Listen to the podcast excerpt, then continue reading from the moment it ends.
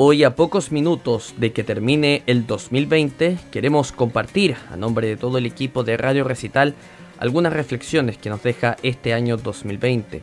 El año que tristemente el mundo fue azotado por una pandemia, una pandemia llamada COVID-19, venida desde China, y que le ha quitado la vida a millones de personas alrededor de todo el mundo. Hoy, gracias a Dios y a pocos minutos de que comience el 2021, podemos reafirmar que ya estamos en camino de vencer a la pandemia. No debemos confiarnos, por supuesto, pero ya hay vacunas, ya hay desarrollo médico para enfrentar esta pandemia que esperamos que a lo largo de los próximos años sea cada vez reducida y de esta forma podamos volver a compartir con todos ustedes. Y la primera reflexión va por ese lado, ¿no? La importancia del cariño, de los afectos, del abrazo, de los besos.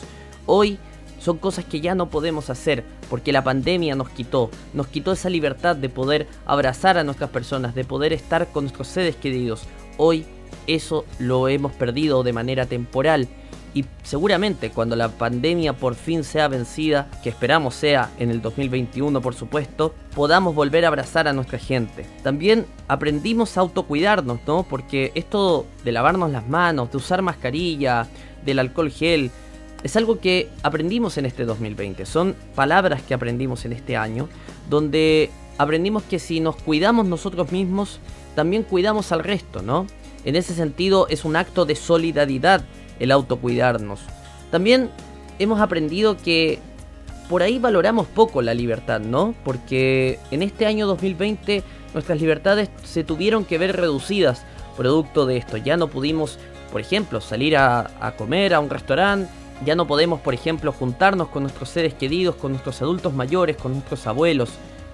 Lo poco que valoramos la libertad y cuán necesaria es, y donde sobre todo en este año 2020 se vio en países como Venezuela o Nicaragua, donde las libertades fueron mucho más coartadas, producto de las dictaduras que azotan a esos países. También lo indispensables que son los first responders, y no solo los médicos o enfermeros, sino también los bomberos, policías, el personal de las Fuerzas Armadas de todo el mundo. Ellos fueron los que en algún punto fueron nuestra, nuestra primera muralla y quienes frenaron en parte que la pandemia no azotara más fuerte al mundo después de esto.